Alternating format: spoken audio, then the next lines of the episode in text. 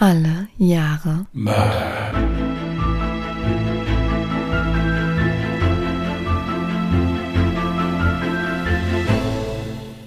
Herzlich willkommen zu Alle Jahre Mörder, der True Crime Podcast mit Christian, hallo. Und Jasmin. Hi. einen schönen vierten Advent wünschen wir euch, ihr Lieben. Diesmal hattest du eine andere Begrüßung. Findest du das jetzt richtig, mich dann in diesem kreativen Flash dann auch noch da zu unterbrechen? Ich, das, ich hätte das noch gesteigert. Du wolltest bestimmt sagen, dass du jetzt ein neues Mikrofon hast. Schon wieder mal, ja. Willst du deine Leidensstory erzählen? ja, was heißt Leidensstory? Das Problem war halt, das andere ist halt zwischendurch ausgestiegen und ich konnte mir nicht so genau erklären, woran es gelegen hat. Also haben wir es jetzt einfach mal zurückgeschickt. Und ich habe dasselbe jetzt wiederbekommen. Jetzt bin ich mal gespannt, ob das funktioniert. Weil ansonsten war ich ja echt sehr zufrieden. Nur es hat dann aus unerklärlichen Gründen zwischendurch einfach mal nicht aufgezeichnet. Ja, ich bin auch gespannt, ob es funktioniert. Falls nicht, dann führe ich heute ein komplettes Monolog. Kompletten Monolog? Komplettes Monolog? Kompletten Monolog, oder? Weiß ich nicht. Ist ja auch egal. Ich, du, wie du merkst, ich habe die deutsche Sprache verlernt. Das hängt damit zusammen, dass ich bis heute Morgen in die Morgenstunden hinein meinen Fall noch fertig geschrieben habe. Mein Fall ist sehr lange geworden. Also ich mache dir Konkurrenz mit deinem letzten langen Das Dr. musste aber Mordfall. trotz, trotz der Müdigkeit noch rein. Ja, dass, dass, Das sie, dass, dass sie gefühlt rein. 15 Wörter mehr geschrieben hat. Ja, Nee, warte, ich gucke.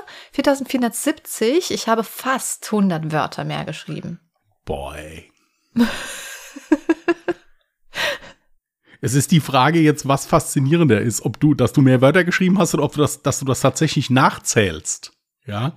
Ich zähle doch nicht nach, das wird dir bei Word angezeigt. Ja, da bin ich mir nicht so sicher. Also auf jeden Fall habe ich die deutsche Sprache verlernt, weil ich den kompletten Fall mal wieder auf Englisch recherchiert habe und dann bin ich manchmal nicht mehr in der Lage, richtiges Deutsch zu sprechen. Ja, aber jetzt klappt's ja weitestgehend wieder und äh, Das funktioniert halbwegs. Allerdings muss ich mich jetzt erstmal so ein bisschen emotional zusammenreißen. Ja, ich habe gerade quasi Rotz und Wasser geflennt, aber aus einem positiven Grund, denn äh, du hast ja eigentlich dasselbe bekommen. Möchtest du es erwähnen? ja, erzähl doch ruhig, du bist doch gerade am Erzählen. Dann, äh, So, ich war heute an meiner Packstation, weil ein lieber Zuhörer uns beiden ein Paket geschickt hat. Und der Inhalt, der hat mich absolut geflasht. Es ist ein Award. Warte, was steht genau drauf? Lifetime Achievement Award. True Crime Podcast, alle Jahre Mörder. Ich musste gerade so ein bisschen vom Mikrofon wegreden, weil ich habe dafür auch schon den perfekten Platz direkt hinter mir gefunden. Ihr könnt es nicht sehen, aber falls ihr beispielsweise meine Streams guckt, dann seht ihr das Ganze auch. Oder wir, wir können, hallo, wir müssen einen Post machen auf Instagram. Folgt Ja, uns auf machen wir. Instagram, dann Machen seht ihr jetzt den Award. machen wir. Ich habe dasselbe bekommen und äh, noch zwei andere Sachen dabei und einen ganz, eine ganz, ganz liebe Weihnachtskarte und das, ja, war einfach total schön. Ja, war total süß. Unheimlich persönlich und, und wirklich sehr, sehr schön. Also da, ich, mir fehlen bei sowas immer ein bisschen die Worte, so dass ich kann das immer besser schreiben, deswegen habe ich auch so als Dankeschön geschrieben, aber das war wirklich toll. Das war total lieb, weil das, weil man da merkt, dass sich da jemand unheimlich Gedanken gemacht hat. Genau, ich weiß, was du meinst. Bei mir ist es allerdings genau andersrum. Also wenn ich versuche, dann was zu schreiben, fehlen mir auch die Worte. ähm, aber ja, ich war total geplättet. Ich, ich hatte ja schon Pipi in den Augen, als ich äh, die Karte gelesen habe, weil die auch sehr süß und sehr persönlich war. Gut, äh, weg von dem Thema. Was hatten wir noch? Wir wollten uns ja ursprünglich eigentlich heute sehen. Das haben wir jetzt nicht geschafft, weil Also wir heute haben in dem jetzt Sinne Samstag jetzt. Also Genau, wir ja. haben nämlich jetzt Samstag 19.43 Uhr. Also der Podcast geht ja fast dann live online. das heißt, ich muss mir heute noch die Nacht zutage machen und dann den Schnitt noch fertig bekommen. Wollen wir auf das Beste hoffen. Äh, dementsprechend, die Verlosung wird jetzt quasi schon stattgefunden haben. Also die Auslosung von unserem Gewinnspiel zu unserem Alle Jahre Mörderbuch. Und verschicken werden wir das Ganze wahrscheinlich am Donnerstag. Ja, haben wir zumindest so vor. Wir wollen uns im Laufe der nächsten Woche treffen und das alles fertig machen. Ja, ist im Moment so. Ist im Moment eine stürmische Zeit. Hat jeder viel um die Ohren, wir beide leider auch. Und deswegen muss man dann gucken, weil ansonsten hätten wir uns treffen müssen. Dann hätte es aber heute keine Folge gegeben. Also insofern Irgendwo mussten wir leider dann Prioritäten setzen. Aber wie gesagt, die Post ist ja relativ schnell und im besten Fall ist es ja sogar vor Weihnachten noch da. Wenn nicht, ist es zwei Tage nach Weihnachten da, dann ist es genauso schön. Genau.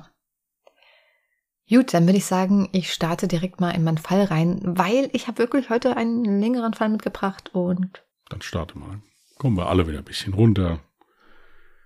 Und Jasmin liest vor und ich lausche wie immer ergriffen. Dann zunächst wieder eine Triggerwarnung. In meinem heutigen Fall geht es unter anderem um sexuellen Missbrauch und explizite Gewaltdarstellung.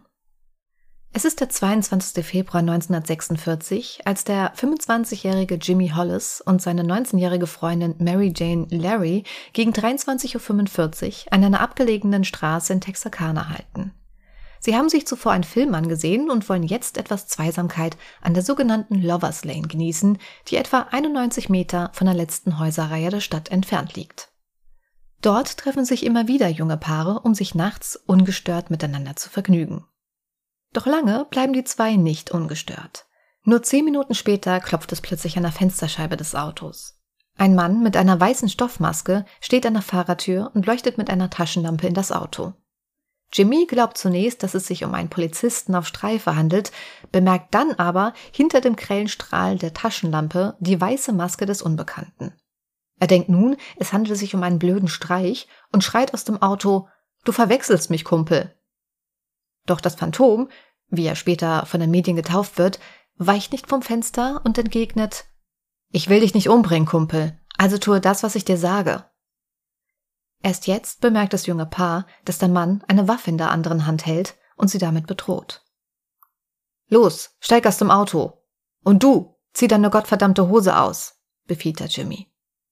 Dieser versucht total verängstigt, so schnell wie möglich seine Hose auszuziehen.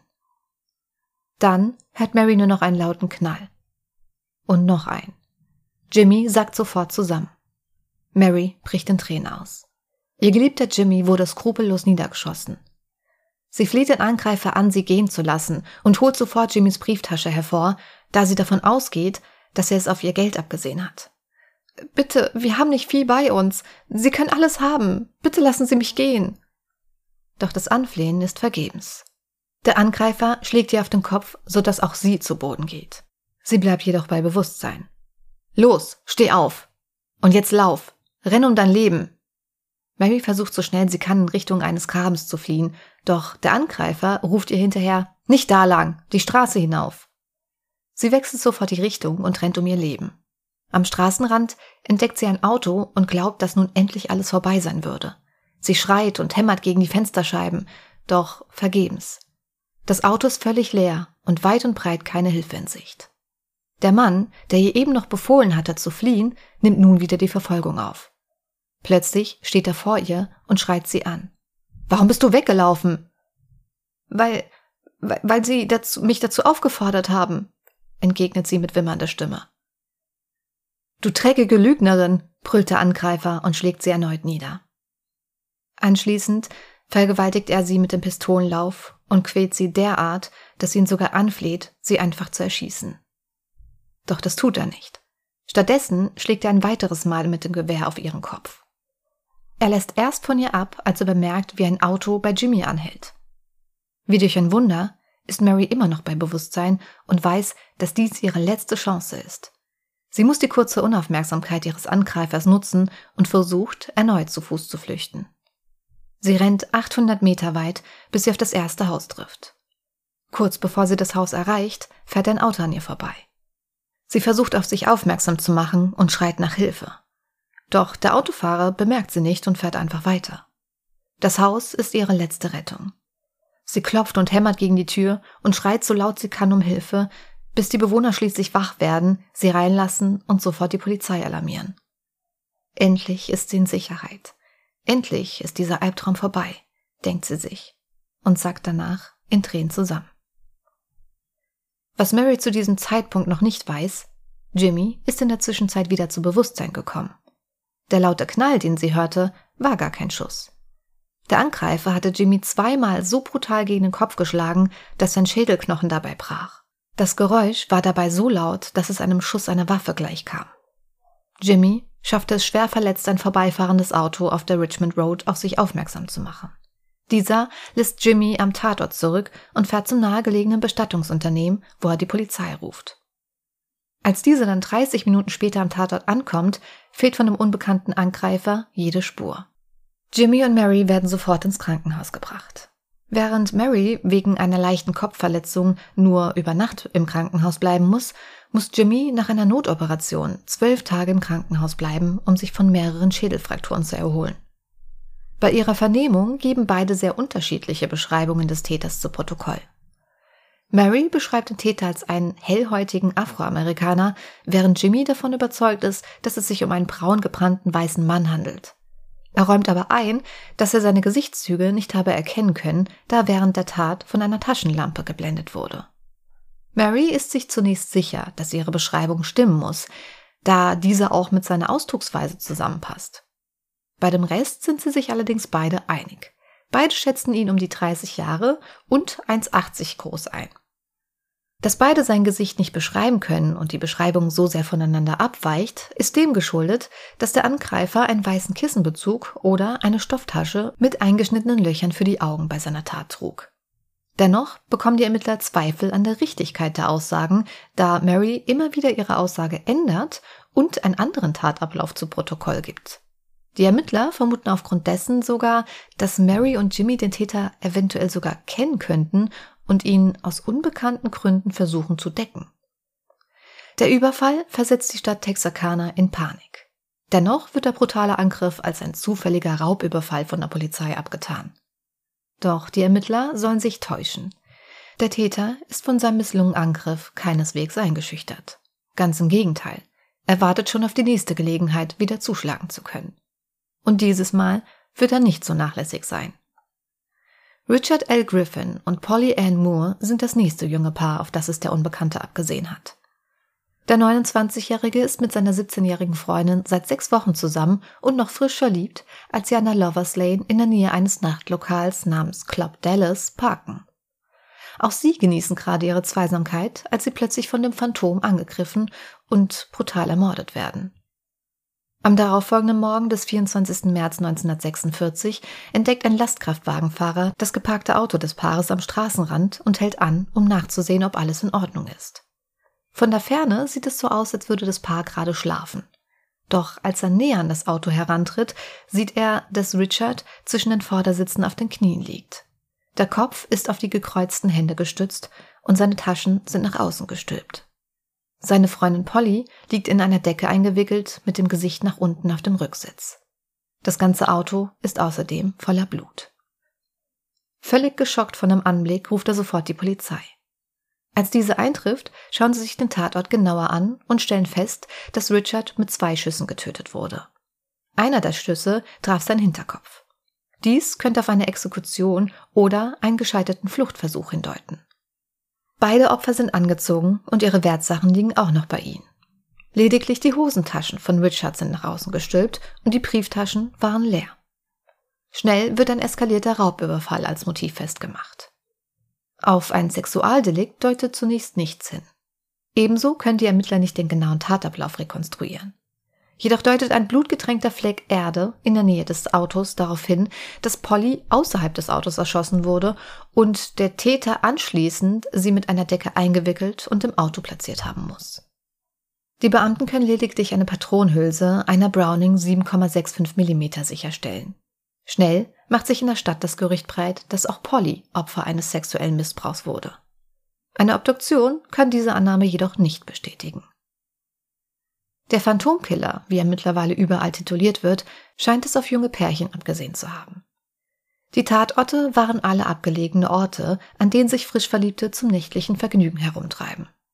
Da die Morde alle in einer Vollmondnacht geschehen waren, gibt ihm die Presse nun den fast schon romantisch klingenden Namen der Mondlichtmörder. Die örtliche Polizei befragt etwa 50 bis 60 Zeugen und setzt sogar eine Belohnung in Höhe von 500 Dollar aus, um neue Informationen zu dem Fall zu erhalten. Doch ohne Erfolg. Die rund 100 Hinweise, die zu dem Fall eingehen, stellen sich alle als unbrauchbar heraus. Ebenso werden immer wieder wilde Gerüchte verbreitet, wer der Täter sein könnte. Die Polizei fordert daraufhin die Bevölkerung dazu auf, Ruhe zu bewahren. Denn das ständige Streuen von falschen Informationen würde nicht nur die Polizeiarbeit behindern, sondern auch Unschuldigen schaden. Schon am 14. April 1946 schlägt der Mondlichtmörder erneut zu. Der 16-jährige Paul Martin und seine 15-jährige Freundin Betty Joe Booker werden in den Morgenstunden tot aufgefunden. Die beiden kannten sich schon aus Kindheitstagen und waren sehr gut miteinander befreundet. Nachdem Paul weggezogen war, verloren sie sich aus den Augen. Darum freute sich Betty, als Paul sie einige Jahre später anrief und sie fragte, ob sie mit ihm ausgehen wolle. Sie schlug ihm vor, er könne sie von ihrem Bandauftritt, bei dem sie das Saxophon spielte, abholen. Gegen 1.30 Uhr holte er sie, wie versprochen, im VfW-Club an der Ecke Westforth und Oak Street ab und fuhr mit ihr gemeinsam zu einem Parkplatz in der Nähe des Spring Lake Parks. Seine Leiche findet man um 6.30 Uhr am nördlichen Rand der North Park Road. Auf ihn wurde viermal geschossen. Durch die Nase, von hinten durch die Rippen, in die rechte Hand und durch den Nacken. Der Boden unter ihm hat sich mittlerweile mit Blut vollgesaugt. Am Zaun der gegenüberliegenden Straßenseite werden ebenso Blutspuren sichergestellt. Von seinem Wagen fehlt zunächst jede Spur. Ein Suchtrupp findet schließlich den Ford Club Coupé rund zweieinhalb Kilometer entfernt vom Tatort in der Nähe des Spring Lake Parks. Der Zündschlüssel steckt noch von innen. Betty und ihr Saxophon waren jedoch verschwunden. Erst gegen 11.30 Uhr wird auch Bettys Leiche, knapp drei Kilometer von ihrem Freund entfernt, gefunden. Sie liegt hinter einem Baum auf dem Rücken und ist vollständig bekleidet. Die rechte Hand ist in der Tasche ihres zugeknöpften Mantels positioniert worden. Der Täter hatte zweimal auf sie geschossen. Einmal durch die Brust und einmal mitten ins Gesicht. Die verwendete Waffe ist dieselbe wie beim ersten Doppelmord. Eine Browning 7,65 Millimeter. Es muss sich bei dem Mord also um den Mondlichtmörder gehandelt haben.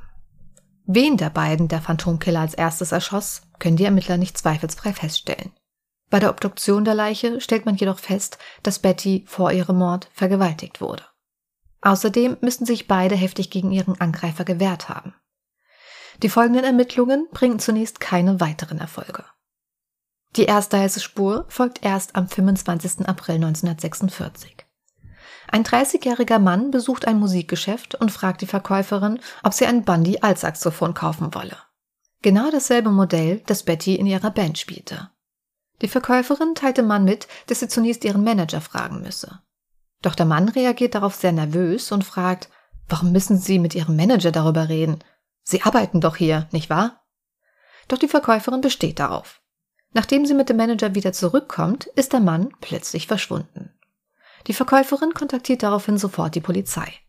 Denn diese hatte die Bevölkerung über das verschwundene Saxophon informiert und darum gebeten, sich bei der Polizei zu melden, wenn man Informationen über das verschwundene Instrument hat.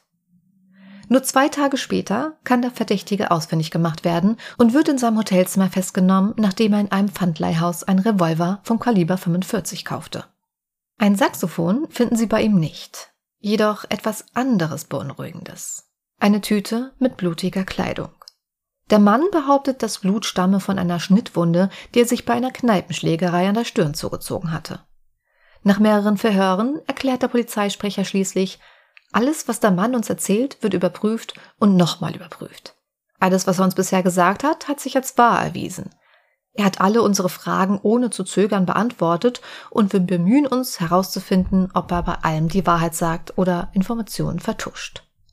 Wir sind davon überzeugt, dass der Mann bisher die Wahrheit gesagt hat. Darum können wir ihn nicht länger als Verdächtigen festhalten. Unsere Pflicht ist es nicht nur, Gesetzesbrecher festzunehmen, sondern auch unschuldige Personen zu schützen. Wenn wir in diesem Fall eine Verhaftung vornehmen und Anklage erhoben wird, darf es keine Fehler geben. Der Verdächtige wird daraufhin wieder freigelassen und die Ermittler tappen weiterhin im Dunkeln. Das Saxophon wird erst sechs Monate später im Park, in dem Betty erschossen worden war, im Unterholz gefunden. Einen weiteren Hinweis liefert es jedoch leider nicht. Der Serienmörder versetzt die Stadt Texarkana mittlerweile in Angst und Schrecken. Der größte Teil der Stadt versteckt sich abends nun in ihren Häusern oder Hotels und einige Bewohner verlassen sogar die Stadt. Da der Mörder immer nach demselben Muster vorging und seine Opfer an Orten, wo sich Liebespaare herumtreiben, aufspürte, positioniert man nun verdeckte Einheiten an den sogenannten Lovers Lane. Die Polizei setzt sogar junge Ermittler als Lockvögel ein, die ein verliebtes Pärchen spielen. Leider ohne Erfolg. Der Täter tappt nicht in die Falle. Obwohl der größte Teil der Stadt Angst vor dem Phantomkiller hat, nehmen einige mutige Jugendliche die Sache sogar selbst in die Hand, indem sie versuchen, den Serienmörder zu ködern. Dazu stellen sie sich bewaffnet auf beliebte Parkplätze von Liebespaaren und warten auf einen möglichen Angreifer.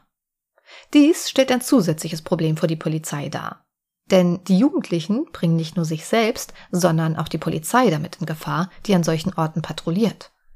In einem Fall hätte ein Mädchen fast auf einen Polizisten geschossen, weil dieser sich nicht direkt als Polizist zu erkennen gegeben hat. Dem Phantomkiller scheint all das nicht zu entgehen, was dazu führt, dass er sein Vorgehen nun ändert. Sein nächstes Ziel soll ein Farmerhaus werden, das 16 Kilometer außerhalb von Texarkana liegt. Es ist der 3. Mai 1946, als der 37-jährige Virgil Starks gegen 21.30 Uhr gemütlich in seinem Sessel sitzt, die Tageszeitung liest und währenddessen seinem Lieblingsradiosender lauscht. Seine 36-jährige Frau Katie, die ihm vor ein paar Minuten noch ein Heizkissen für seinen schmerzenden Rücken gab, liegt bereits im Bett. Plötzlich hört sie etwas aus dem Hinterhof und bittet Virgil, das Radio leiser zu stellen. Doch von dem Geräusch ist nichts mehr zu hören. Vermutlich war es nur ein Tier, denkt sie sich und legt sich wieder ins Bett. Sekunden später hört sie, wie Glas laut zersplittert. Weil sie vermutet, dass ihr Mann ein Glas fallen lassen hat, geht sie zurück ins Wohnzimmer und sieht, wie Virgil erst aufsteht und dann plötzlich wieder in den Sessel zurückfällt. Sofort rennt sie zu ihrem Mann, um nachzusehen, was passiert ist. Doch für ihn kommt jede Hilfe zu spät. Erst jetzt erkennt sie, dass jemand durch das Fenster auf ihren Mann geschossen hat und rennt so schnell sie kann zum Telefon, um die Polizei zu rufen. Es klingelt zweimal, bis aus demselben Fenster zwei weitere Schüsse folgen. Eine Kugel trifft ihre rechte Wange und tritt hinter ihrem linken Ohr aus, und die andere geht direkt unter die Lippe, bricht ihr den Kiefer und trifft auf ihre Zähne. Katie fällt auf ihre Knie, schafft es aber irgendwie wieder auf die Beine zu kommen. Sofort kommt ihr die Waffe in den Sinn, die ihr Mann im Haus aufbewahrt. Doch sie schafft es nicht ins Nebenzimmer zu kommen, um die Pistole zu holen, da sie den Angreifer schon auf der Rückseite des Hauses kommen hört. Sie schafft es durch die Vordertür zu fliehen und rennt barfuß über die Straße zum Haus ihrer Schwester und ihres Schwagers. Doch dort macht ihr keiner auf. Bei ihrer Flucht zieht sie eine schreckliche Blutspur hinter sich, der sie schwer verletzt ist. Auch ihre Sicht ist eingeschränkt, der das Blut das Gesicht hinunterläuft und sie kaum noch etwas sehen kann. Dennoch schafft sie es mit letzter Kraft bis zum Haus ihres Nachbarn zu rennen und sagt dort schließlich mit den Worten Virgil ist tot zusammen. Ihr Nachbar schießt daraufhin mit seinem Gewehr in die Luft, um andere Nachbarn zu warnen und herbeizurufen. Der Phantomkiller ist in der Zwischenzeit längst verschwunden. Katie wird von den Nachbarn sofort ins Krankenhaus gebracht und überlebt den Angriff wie durch ein Wunder. Angaben zum Täter kann sie nicht machen, da sie ihn nicht sehen konnte. Als die ersten Beamten am Tatort eintreffen, erwartet sie ein fürchterlicher Anblick. Im Wohnzimmer sitzt Virgil zusammengesunken in dem blutgetränkten Sessel, der durch das elektrische Heizkissen mittlerweile Feuer gefangen hatte. Einer der Beamten sagt später aus, Rauch erfüllte den Raum und stieg um den Mann herum und zwischen seinen Beinen auf. Im kompletten Haus finden sie außerdem überall verstreut Zähne und eine Blutspur, die aus dem Haus führen. Als sie die Menge des Blutes sehen, ist es ihnen ein Rätsel, wie Katie überhaupt überleben konnte. Und noch etwas fällt den Beamten sofort auf. Diesmal hat der Täter einige Spuren hinterlassen. Neben zahlreichen Schuh- und Fingerabdrücken im Haus finden sie außerdem eine Taschenlampe, die in der Hecke unter dem Fenster gefunden wird. Ebenso ließ der Täter sämtliches Geld, Schmuck und Wertgegenstände am Tatort zurück. Die Waffe, die er nutzte, war diesmal eine mit Kaliber 22. Trotz dessen, dass es sich bei der Tatwaffe um eine andere handelt als bei den Morden zuvor, geht man aufgrund der anderen gefundenen Spuren dennoch davon aus, dass es sich bei dem Täter um den Phantomkiller handeln muss. Obwohl unmittelbar nach dem Mord mehrere Meilen nordöstlich und südwestlich des Hauses Blockaden errichtet werden, schafft es der Täter erneut unerkannt zu flüchten. Auch die eingesetzten Spürhunde verlieren seine Spur an einem Pfad, der zu einer Autobahn führt. Die Polizei nimmt mindestens zwölf Verdächtige fest, behält aber nur drei zur weiteren Vernehmung im Revier. Die gefundene Taschenlampe wird zur weiteren Untersuchung nach Washington DC geschickt, in der Hoffnung, man würde brauchbare Fingerabdrücke auf ihr finden können. Am 6. Mai, vier Tage nach Virgils Ermordung, wird gegen 6 Uhr morgens die Leiche eines Mannes auf den Gleisen der Kansas City Southern Railway 25 Kilometer nördlich von Texarkana gefunden. Der Mann wird anhand einer Sozialversicherungskarte als Earl Cliff McSpadden identifiziert. Schnell kommen in Texarkana die Gerüchte auf, dass Earl das sechste Opfer des Phantomkillers sei oder sogar selbst der Phantomkiller gewesen sein könnte und Selbstmord begangen hat, um sein Geheimnis mit in den Tod zu nehmen. Letzteres kann eine anschließende Obduktion jedoch widerlegen, da Earl nicht durch den Güterzug getötet, sondern schon zwei Stunden zuvor ermordet wurde. Seine Leiche weist einen tiefen Schnitt über der Schläfe auf, der vermutlich sein Tod verursacht hat. Außerdem findet der Gerichtsmediziner zahlreiche Schnitte an Händen und Handgelenken, welche auf einen Abwehrkampf hindeuten. Den Phantomkiller vermuten die Ermittler auch nicht hinter dem Mord, da der Modus operandi absolut nicht passt. Am 9. Mai kommt dann die ernüchternde Nachricht aus Washington DC, dass die sichergestellte Taschenlampe keine Fingerabdrücke aufweist. Am Mittwoch, dem 29. Mai, zeigt ein farbiges Bild auf der Titelseite der Texarkana Gazette die Taschenlampe.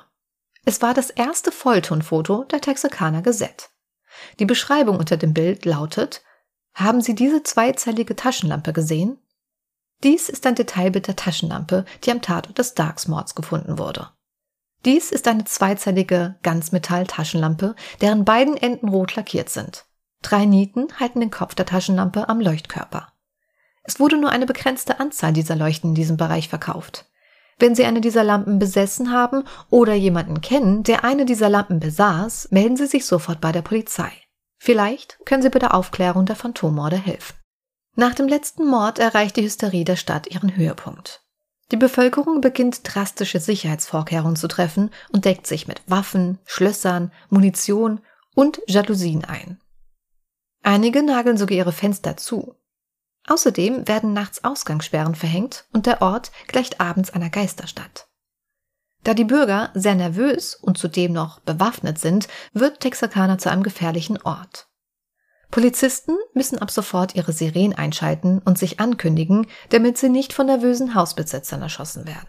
Aber auch zu drastischen Maßnahmen wie Wachhunde und das Anlegen von Sprengfallen wird gegriffen. In der Stadt werden nun auch immer wieder Schüsse gehört. Doch diese stammen nicht von einem gefährlichen Angreifer, sondern von nervösen Bewohnern, die panisch auf Schatten und ähnliches feuern oder die Waffe versehentlich entladen. Die Panik hält den ganzen Sommer über an und lässt schließlich erst nach drei Monaten nach. Die Texas Rangers verlassen nach und nach bis Oktober die Stadt. Allerdings ohne die Bevölkerung darüber zu informieren, damit der Phantommörder sich nicht im Sicheren wiegt und keinen weiteren Angriff planen kann. Einer der Ermittler sagt, dass sie es mit einem gerissenen Kriminellen zu tun haben, der nichts unversucht lässt, um seine Identität und seine Aktivitäten zu verbergen. Dieser Killer ist der glücklichste Mensch, den ich je gekannt habe. Niemand sieht ihn, hört ihn rechtzeitig oder kann ihn in irgendeiner Weise identifizieren. Die Beamten glauben, dass es sich bei dem Mörder offenbar um einen Verrückten handelt, der ein Experte im Umgang mit Waffen ist. Das Opfer, Jimmy Hollis, sagt, ich weiß, dass er verrückt ist. Die verrückten Dinge, die er gesagt hat, gaben mir das Gefühl, dass sein Verstand gestört ist. Dr. Anthony LaPalla, Psychologe an der Bundesstrafanstalt in Texarkana, glaubt, dass der Mörder weitere unerwartete Anschläge wie den von Virgil Starks am Stadtrand plant. Er glaubt auch, dass alle fünf Morde von ein und derselben Person begangen wurden und dass der Mörder zwischen Mitte 30 und 50 Jahre alt ist. Er wird offenbar von einem starken Sexualtrieb und Sadismus motiviert. La Palla erklärt, dass eine Person, die solche Verbrechen begehen würde, intelligent, clever und gerissen sei und oft nicht gefasst werde. La Pallas Theorien zufolge hatte der Mörder keine Angst vor der Polizeiaktivität, sondern war sich der erhöhten Schwierigkeit bewusst, Menschen auf unbefahrenen Straßen anzugreifen und hatte daher sein Ziel auf ein Bauernhaus verlegt. Er sagt, der Mörder könne ein normales Leben führen, sei wahrscheinlich kein Veteran. Denn wenn er auch nur ein Jahr in der Armee gedient hätte, wären seine manischen Tendenzen offensichtlich. Außerdem wohne er nicht unbedingt in der Gegend, obwohl er sie gut kenne. Er erklärt, dass die Angriffe auf eine gründliche Planung hindeuten, dass der Mörder allein arbeitet und niemanden von seinem Verbrechen erzählt. Und dass er seine Verbrechen entweder in eine weit entfernte Gemeinde verlegen oder den Wunsch, Menschen anzugreifen und zu töten, überwinden könnte. La Palla glaubt nicht, dass es sich bei dem Mörder um einen Afroamerikaner handelt, weil diese, Zitat, im Allgemeinen nicht so clever sind. Der Phantomkiller kann nach wie vor nicht gefunden werden. Und das, obwohl es zahlreiche Verdächtige gibt. Schließlich wurden im Laufe der Ermittlungen fast 400 Verdächtige vernommen. Einem eifrigen Polizisten fällt auf, dass kurz vor jeder Tatnacht ein Auto gestohlen wurde. Er vermutet, dass der Phantomkiller sein Fahrzeug jedes Mal gestohlen hat, um nicht mit seinem eigenen Auto am Tatort aufzufallen. Am 28. Juni 1946 wird Peggy Sweeney in einem der gestohlenen Wagen festgenommen. Sie gesteht, dass ihr Ehemann Joel in Vergangenheit mehrere Autos gestohlen hatte, aber aktuell in Atlanta sei. Die Polizei spürt Joel Sweeney kurze Zeit später mit Hilfe eines Bürgers auf, dem Joel ein gestohlenes Auto verkaufen will. Bei seiner Festnahme sagt Joel, dass er Angst hätte, auf den elektrischen Stuhl zu landen. Der Polizist entgegnet, du wirst nicht viel bekommen, vielleicht fünf oder zehn Jahre. Du kommst wegen Autodiebstahl nicht auf den elektrischen Stuhl. Daraufhin antwortet Joel, Mister, Sie suchen mich doch nicht wegen des Autodiebstahls. Doch es gibt auch noch zahlreiche andere Indizien. Als ein Anwalt Peggy sagt, dass ihr Mann wegen Mordes festgehalten wird, sagt sie erschrocken, wie haben Sie es herausgefunden? Anschließend gesteht sie ausführlich, dass ihr Mann der Phantomkiller ist und nennt detaillierte Informationen über seine Taten. Ihre Geschichte ändert sich allerdings in einigen Details in mehreren Gesprächen und die Polizei glaubt schließlich, dass sie einige Fakten aus Angst vor ihrem Mann oder aus Angst, sich selbst zu belasten, vorenthält. Vor Gericht wird sie später die Aussage verweigern. Peggys Familie und Joels Schwager halten Joel ebenfalls für den Mörder. Außerdem findet die Polizei in der Vordertasche seines Arbeitshemdes Schlacke, die mit den Proben übereinstimmte, die in Virgil Starks Schweißerei sichergestellt wurden. Joel Sweeney besaß zudem eine Browning 7,65 mm, die er beim Würfelspiel allerdings wieder versetzte. Er selbst bestreitet die Taten nicht, gesteht sie aber auch nicht. Die Indizien scheinen zunächst eindeutig, jedoch stimmen seine Fingerabdrücke nicht mit denen überein, die an den Tatorten gefunden worden waren. Und für einen Tattag kann er ein Alibi vorweisen. Joel Sweeney wird zwar verurteilt, allerdings nur wegen des Diebstahls und Körperverletzung in einem anderen Fall. Ein weiterer Verdächtiger ist der 18-jährige Schüler Henry Booker Tennyson, der sich in Texarkana das Leben nimmt und einen Abschiedsbrief hinterlässt, in dem er unter anderem schreibt Warum habe ich mir das Leben genommen? Nun, wenn Sie zwei Doppelmorde begangen haben, würden Sie das auch tun. Ja, ich habe Betty Joe Booker und Paul Martin in dieser Nacht im Stadtpark getötet. Und ich habe Mr. Starks getötet und versucht, Mrs. Starks zu schnappen. Du hättest es nicht ahnen können.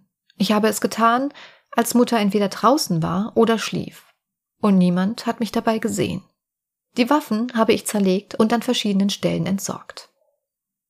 Doch auch hier können die Ermittler den Verdächtigen schnell als Täter ausschließen. Zum einen meldet sich ein Freund des Schülers und gibt an, dass er in der Todesnacht von Virgil die Nacht mit ihm gemeinsam verbracht hat, und zum anderen stimmen auch die Fingerabdrücke nicht überein. Hinzu kommen noch weitere Verdächtige, die sich beim Raubüberfall mit den Taten brüsten, um ihren Opfern zusätzlich Angst einzujagen. Die Opfer melden dies sofort der Polizei. Doch auch hier können die Angreifer als Täter ausgeschlossen werden. Neun weitere Männer gestehen der Polizei gegenüber, der gesuchte Phantomkiller zu sein. Doch der wahre Täter ist nicht darunter. Denn ihre Aussagen stimmen nicht mit den detaillierten Fakten über den Fall überein, die niemals veröffentlicht wurden. 1999 ruft eine unbekannte Frau zwei der hinterbliebenen Familien der Toten an und entschuldigt sich für die Taten ihres Vaters.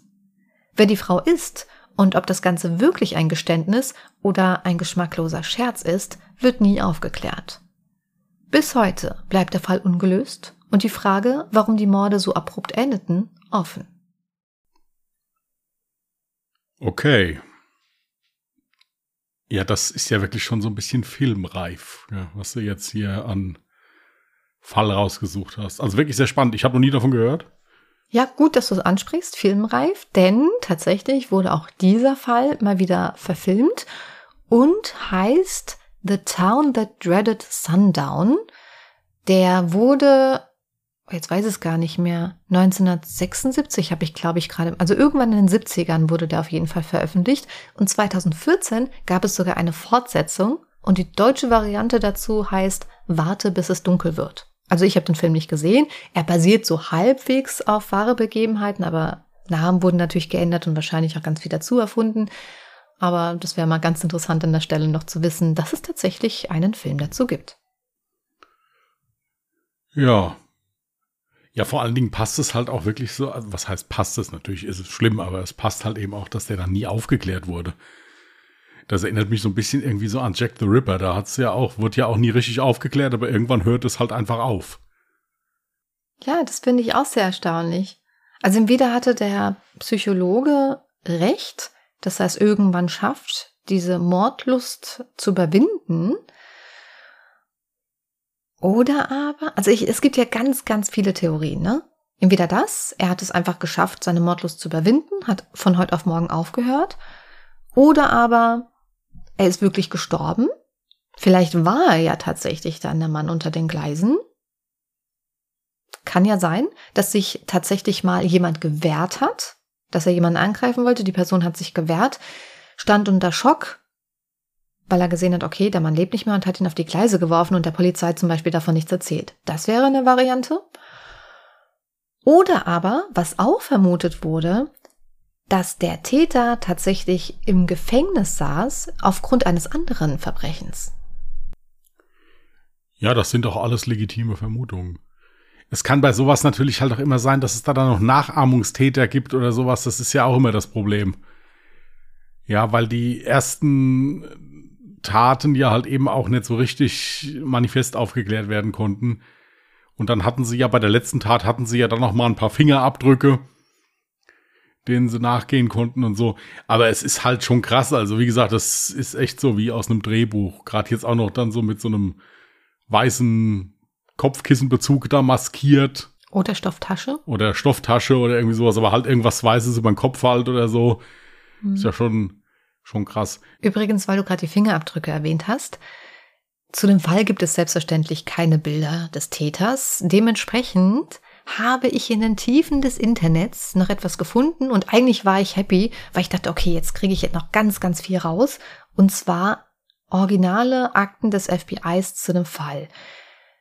Leider wurde mir zwar ein Bild angezeigt und es kam dann ein Link zu den kompletten Akteninhalten, da war aber nichts mehr aufrufbar. Aber, wie gesagt, dieses besagte Bild habe ich abgespeichert und das ist ein Abdruck der kompletten Hand, die am Tatort gefunden wurde. Denn als er ja, er war ja am hinteren Teil des Hauses, die Frau ist vorne rausgeflüchtet und er muss dann quasi durch die komplette Blutspur, die die Frau hinterlassen hat, einmal durchgelaufen sein, darum auch die Schuhabdrücke und sich dann auch wahrscheinlich irgendwo festgehalten haben, wo halt extrem viel Blut, wie gesagt, das, der Tatort war komplett voller Blut. Die Frau und der Mann haben natürlich extrem viel Blut verloren. Ja, und dieser Fingerabdruck oder dieser Handabdruck, mm, den habe ich gefunden. Den werde ich dann auf Instagram und auf Twitter natürlich posten. Übrigens findet ihr uns auf Twitter unter @allejahremorde und auf Instagram unter @allejahremörder mit OE geschrieben. Und zusätzlich dieses, ja, berühmte Foto der Taschenlampe, weil es, wie gesagt, das erste Volltonfoto in einer Zeitschrift war. Also das war wirklich ganz spektakulär und was ganz Besonderes. Also die zwei Fotos werde ich dann, wie gesagt, posten. Du siehst sie jetzt auch schon in der Dropbox an der Stelle. Dann hätte ich die Frage für dich. Glaubst du, dass der richtige Täter unter den Verdächtigen war? Also, jeder hat ja irgendwie so eine Intuition und denkt sich so, ah, das war der bestimmt. Also tatsächlich muss ich sagen, ist für mich am, am reellsten, was eigentlich für viele, denke ich mir, am absurdesten ist, dieser Anruf von dieser unbekannten Frau, dass der Vater es war. Weil die anderen konnten ja auch irgendwie ausgeschlossen werden. Entweder haben die Fingerabdrücke nicht gepasst oder derjenige war halt an dem Abend überhaupt nicht äh, vor Ort. Es könnte ja schon sein. Also am ehesten noch das von der Frau oder ich persönlich denke, dass es keiner von denen war. Der Hauptverdächtige in dem Fall war tatsächlich dieser Joel Swinney, der die Autos gestohlen hat. Und es gibt wohl auch ein Buch, in dem ein Ermittler der felsenfesten Überzeugung ist, dass wenn man jetzt nochmal an diesen Fall rangehen würde und die Ermittlungen erneut aufnehmen würde, es eigentlich ziemlich sicher ist, dass er der Täter war. Nur frage ich mich dann, warum haben die Fingerabdrücke an den Tatorten nicht übereingestimmt? Also das Alibi kann man ja erfinden, da kann jemand herhalten und sagen, ja, ja, den habe ich da an dem Tag gesehen. Aber das mit den Fingerabdrücken ist schon so eine Sache, wo ich sagen würde, mh, mm, bisschen unstimmig. Ja, daran mache ich es auch fest. Genau. Also Alibi, klar, das kann man sich organisieren, natürlich. Ich denke, dass dieser Joel auf jeden Fall noch mehr Dreck am Stecken hatte, in andererlei Hinsicht, weil die Frau ja halt eben dann auch keine Aussage machen wollte und sich dann ja auch so ein bisschen in Widersprüche verstrickt hat. Also ich denke, dass der schon kriminell in irgendeiner Form aktiv war, aber ich kann mir nicht vorstellen, dass der das war, weil wie gesagt, die Fingerabdrücke passen ja nicht. Oder was natürlich auch sein kann, dass der der Mörder von diesen in Anführungsstrichen Parkplatzmorden war und der Mörder von dem Farmhausmord ein anderer war. Oder der Mörder trug Handschuhe und die Fingerabdrücke, die an den Tatorten gefunden wurden, waren halt einfach irgendwelche zufälligen Fingerabdrücke, die von Freunden, Bekannten, Familien oder sowas waren, die halt zuvor schon hinterlassen wurden. Das kann halt ebenso sein. Dachte ich mir zumindest. Ja, weil bei diesem Farmhausmord ist es ja so, ich meine, bei den anderen Morden ist er ja von irgendjemand gesehen worden und auch entsprechend beschrieben worden. Also, dass er da mit seinem weißen Tuch da über dem Kopf rumgelaufen ist. Bei dem Farmhausmord war es ja so, dass er mehr oder weniger aus der Ferne erstmal den Mann erschossen hat oder aus einer Distanz, wo der Mann ihn nicht sehen konnte oder selbst wenn er ihn gesehen hat, war es dann zu spät. Ja, von hinten oder von hinten. Und die Frau hat ihn ja, soweit ich es jetzt gestanden habe, wie du es gelesen hast, ja auch nicht gesehen. Sie hat lediglich nur gehört, dass er hinterm Haus da am Rumlaufen Richtig. war. Das Ding ist, sie hat halt, als sie in das Zimmer reingekommen ist, hat sie die Einschusslöcher an dem Fenster gesehen, ist zum Telefon gerannt, wollte die Polizei rufen und stand dementsprechend natürlich mit dem Rücken wieder zum Fenster. In der Sekunde hat der Täter dann halt eben seine Chance ergriffen und geschossen. Danach ist sie geflüchtet, hat ihn also nicht mehr gesehen. Sie hat ihn dann wirklich nur noch gehört, wie er um das Haus gerannt ist. Ja, also das könnte natürlich, wie gesagt, auch sein. Wenn es bei den anderen Morden keine Fingerabdrücke gab oder nichts, was man halt vergleichen konnte, ich meine, man darf ja jetzt auch die Jahreszahl da nicht außer Acht lassen. Richtig. Dann würde dieser Joel natürlich als Mörder für die anderen zwei Fälle passen. Dann könnte das hier ein Trittbrettfahrer gewesen sein. Der Farmmörder, Farmhausmörder will ich ihn jetzt mal nennen. Ja. ja, Joel war ja aber zu dem Zeitpunkt noch auf freien Fuß. Also da wird es auch ebenso gut gewesen sein können. Und dementsprechend lässt es sich auch erklären, warum die Taten dann urplötzlich aufgehört haben. Ja gut, oder halt es war ein anderer, weil ja halt andere Fingerabdrücke gefunden wurden. Auch oder möglich. es war so. Ja, ich hatte auch kurzzeitig die Überlegung, auf die ist nämlich keiner gekommen, äh, dass es vielleicht wirklich der äh, Mann mit dem Saxophon war, er aber aufgrund der Reaktion der Verkäuferin solch eine Panik bekommen hat, dass er dann nachträglich das Saxophon wieder an den Ursprungsort zurückgelegt hat, weil man muss auch dazu sagen, diese ganze Gegend wurde ja mit Suchtrupps komplett abgesucht und das Saxophon konnte nicht gefunden werden. Ein Saxophon ist halt mit der Tasche und so, ist ja nicht wirklich klein. Man hätte das eigentlich finden müssen. Dementsprechend ist es da am wahrscheinlichsten, dass es nachträglich abgelegt wurde und vielleicht war er tatsächlich der wahre Täter. Ja, kann wie gesagt alles sein. Also es ist kann in alle Richtungen gehen. Sagen es kann so. auch, wie du sagtest, sein, dass diese Morde gar nicht großartig im Zusammenhang standen und ähm, vielleicht ja der Mörder zwei Menschen umgebracht hat oder vier, aber nicht alle fünf. Also es kann alles möglich sein, dass es auch verschiedene Täter gab. Ähm, ja, also super, super spannend, meiner Meinung nach. Ja, weil es gibt ja mehrere Fälle, gerade hier bei diesen sogenannten Liebesfelsen, ja, wo sich da halt irgendwelche Teenies treffen, um da halt ein bisschen übereinander herzufallen. Da gibt es ja öfters mal Fälle. Das war ja auch hier beim Son of Sam so. Der hat ja auch an diesen Ecken, wo halt eben Leute da im Auto knutschen gelegen haben, gestanden und hat sich da seine Opfer gesucht. Bei dem war es ja übrigens auch nicht klar, ob er es war. Also insofern ist das jetzt ist das jetzt so, dass das auch durchaus so sein könnte, dass das mehrere Täter waren. Wobei ich persönlich glaube mehr, dass die Fälle an den Knutschfelsen in Anführungsstrichen ein Täter war und hier dieser Farmermörder vielleicht ein anderer war. Aber das ist nur meine Meinung. Ich sage nicht, dass das richtig ist. Was ich hier an dem Fall mal wieder super interessant fand, ist die Tatsache, dass es mal wieder so viele Menschen gab, die sich da als Täter ausgegeben haben. Also das geht überhaupt nicht in meinen Kopf rein, warum man das Ganze tut. Einer von den ganzen, also von diesen neuen, die halt einfach so random gesagt haben, ja, ja, ich bin der Phantomkiller. Weißt du, warum er das getan hat? Was sein Motiv war? Hat er dem ähm, Polizisten dann erzählt, so, ah jo, äh, ich, ich habe dafür so, ich weiß jetzt nicht, wie es auf der, es ist quasi eine Flasche Whisky hat er dafür bekommen, dass er halt einfach so sagt, er wäre der Phantomkiller. So Im Prinzip. Bitte? eine Wette oder sowas. Eine Wette. Also so, nee, nicht nur eine Wette, sondern im Prinzip so, ja, wenn du das machst, dann kriegst du das von mir. Es ist ja nicht eine Wette, sondern er wollte da halt wirklich einfach die Flasche Whisky haben. Es waren halt, es waren Alkoholiker. Das Schlimme ist ja, das haben wir ja schon bei vielen Fällen gehabt, dass dann da im Nachhinein da die Opfer oder die Familien der Opfer da angerufen und belästigt wurden und da noch versucht worden ist, hatten wir ja auch mal einen Fall, ich glaube, das war bei diesem einen verschwundenen Kind, was ich da hatte, dass da hinterher noch irgendwelche Lösegelder versucht worden sind, noch klar zu machen. Das ist halt einfach wieder, ja, das ist an Unmenschlichkeit nicht zu überbieten, muss man wirklich mal so sagen, ja. Ja. Was ich halt auch krass fand, war diese extreme Massenhysterie und Panik, die in der Stadt herrschte. Und da habe ich mich tatsächlich auch gefragt, Wäre es zu der heutigen Zeit möglich, dass die Menschen nach wie vor so krass verängstigt sind und dementsprechend zu drastischen Mitteln greifen? Gut, ich meine, in Deutschland ist es jetzt nicht so easy, sich ähm, ja, mit Waffen auszustatten, aber man, es gibt ja verschiedene andere Möglichkeiten. Ja. Meinst du, das wäre heutzutage noch so möglich? Oder denkst du, nee, weil die Presse mittlerweile und die Polizei auch weiß, wie man mit Serienmördern in der Presse umzugehen hat, was man bekannt gibt, um halt eben so eine Ängste gar nicht erst zu scheuen? Oder wie ist deine Einstellung dazu? Also das hat mich an eine Sache erinnert. Als ich noch Kind war, gab es hier in der Gegend auch irgendeinen ziemlich heftigen Mordfall. Und da gab es auch nur von dem Täter ein Phantombild.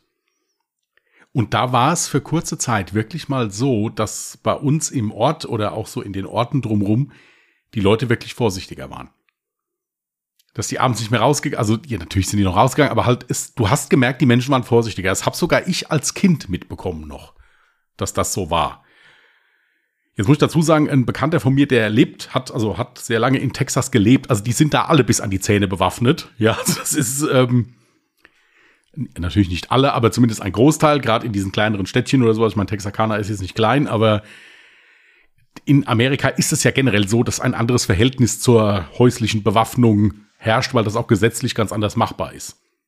Also ich weiß jetzt nicht, ob es dann so wäre, dass die Menschen heutzutage dann auch ihre, ihre Fenster da ver, ver, vernageln würden oder sowas, aber ich glaube schon, wenn du so eine Verbrechenswelle hast, dass das schon was mit den Leuten macht.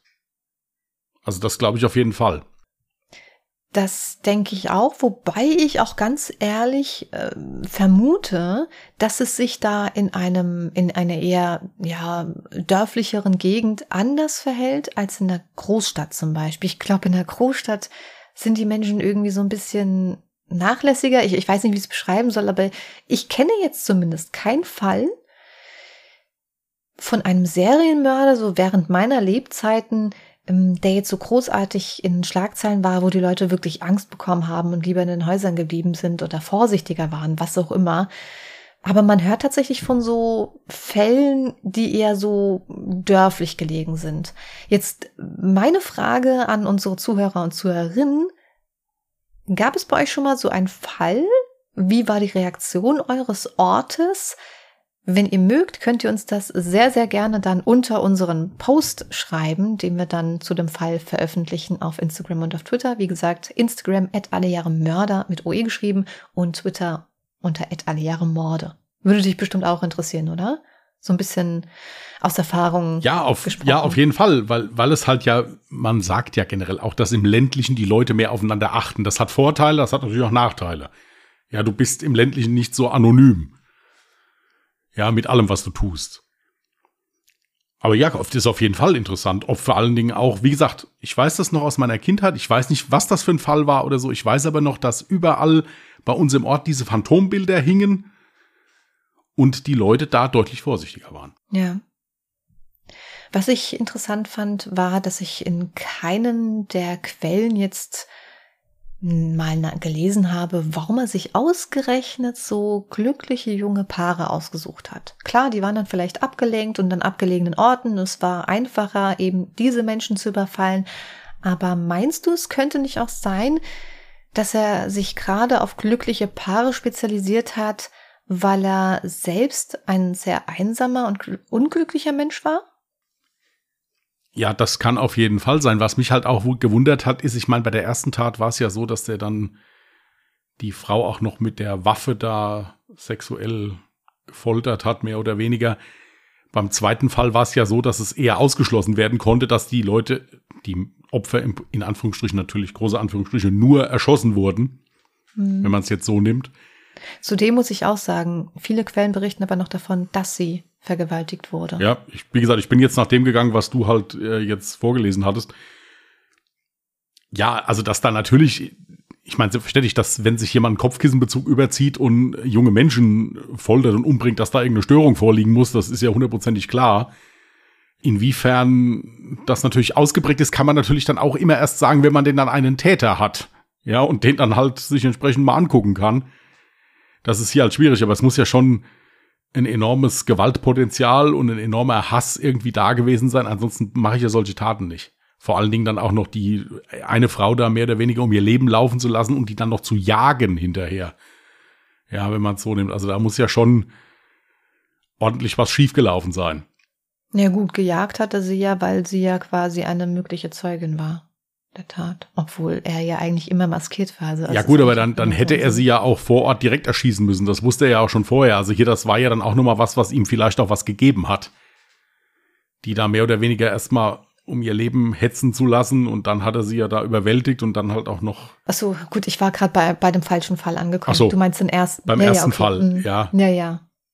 Ja, das war tatsächlich einfach nur sadistisch, glaube ich. Also der hat daran Gefallen gefunden, äh, die Frau in dem Glauben zu lassen, sie könnte jetzt aus der Situation flüchten und hatte dann halt mit Sicherheit vor, sie eigentlich auch letzten Endes zu ermorden. Oder aber, weil es seine erste Tat war, war es eigentlich sein Wunsch oder sein Vorhaben und er hat in letzter Sekunde vielleicht noch davon abgesehen, weil sonst hätte er direkt das junge Paar erschießen können. Hat er aber nicht getan. Er hat ja erst nur mit der Waffe ähm, auf ihr Kopf geschlagen. Ja, wie gesagt, es ist halt schwierig, wenn du keinen Täter hast, dem es wirklich zu 100% nachgewiesen ist, weil dann könnte man ja natürlich sagen, okay, was ist das für ein Typ, was hat er erlebt, wie man es halt klassisch so macht. Aber das ist ja hier leider dann nicht möglich. Hier bist du ja erstmal dir nicht einig, wer es überhaupt war. Ja, plus, dass es ja wieder diverse Freiwillige gab. Richtig. Und genau deswegen fand ich den Fall so unfassbar spannend, weil ich mir dachte, also im Anschluss kann man so viel spekulieren und diskutieren darüber. Und ähm, uns interessiert es natürlich auch, was ihr über den Fall denkt und ob ihr vielleicht eine Meinung habt, wer könnte der Täter gewesen sein? Haben wir irgendwas in dem Fall übersehen? Gibt es da noch irgendwelche Informationen, die ich jetzt außen vor gelassen habe? Lasst uns das, wie gesagt, gerne auf Social Media, Instagram oder Twitter jederzeit wissen. Gerne auch, wenn ihr weder das eine noch das andere habt, per E-Mail unter contact at alliaremörder.de, Mörder auch mit OE geschrieben. Genau. So, Möchtest du ein neues Jahr für mich? Ich mache gerade die Vorbereitungen, ja.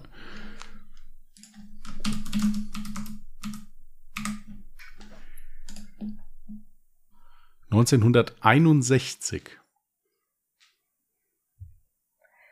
Das Jahr hattest du einmal, aber ich finde da bestimmt noch was. Gut.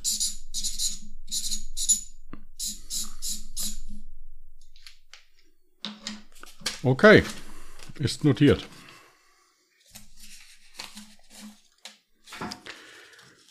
Gut, ihr Lieben. Dann bleibt uns zum Abschluss noch euch weiterhin einen schönen äh, ersten Advent, ja genau. Vierten Advent. Einen wir haben schon schönen vierten Advent. vierten Advent zu wünschen. Hör, hören wir uns noch? Ja, ja, nee, eigentlich nicht. Wir, also dann auch noch einen schönen heiligen Abend, weil wir uns ja dann am 25., also sprich am ersten Weihnachtsfeiertag, je nachdem wieder hören würden, Stimmt. Ja, also ne, schon mal einen schönen Heiligabend gewünscht, ja. aber wir hören uns an Weihnachten. Wir machen keine Weihnachtspause. Ja, das hat Jasmin dann jetzt so entschieden.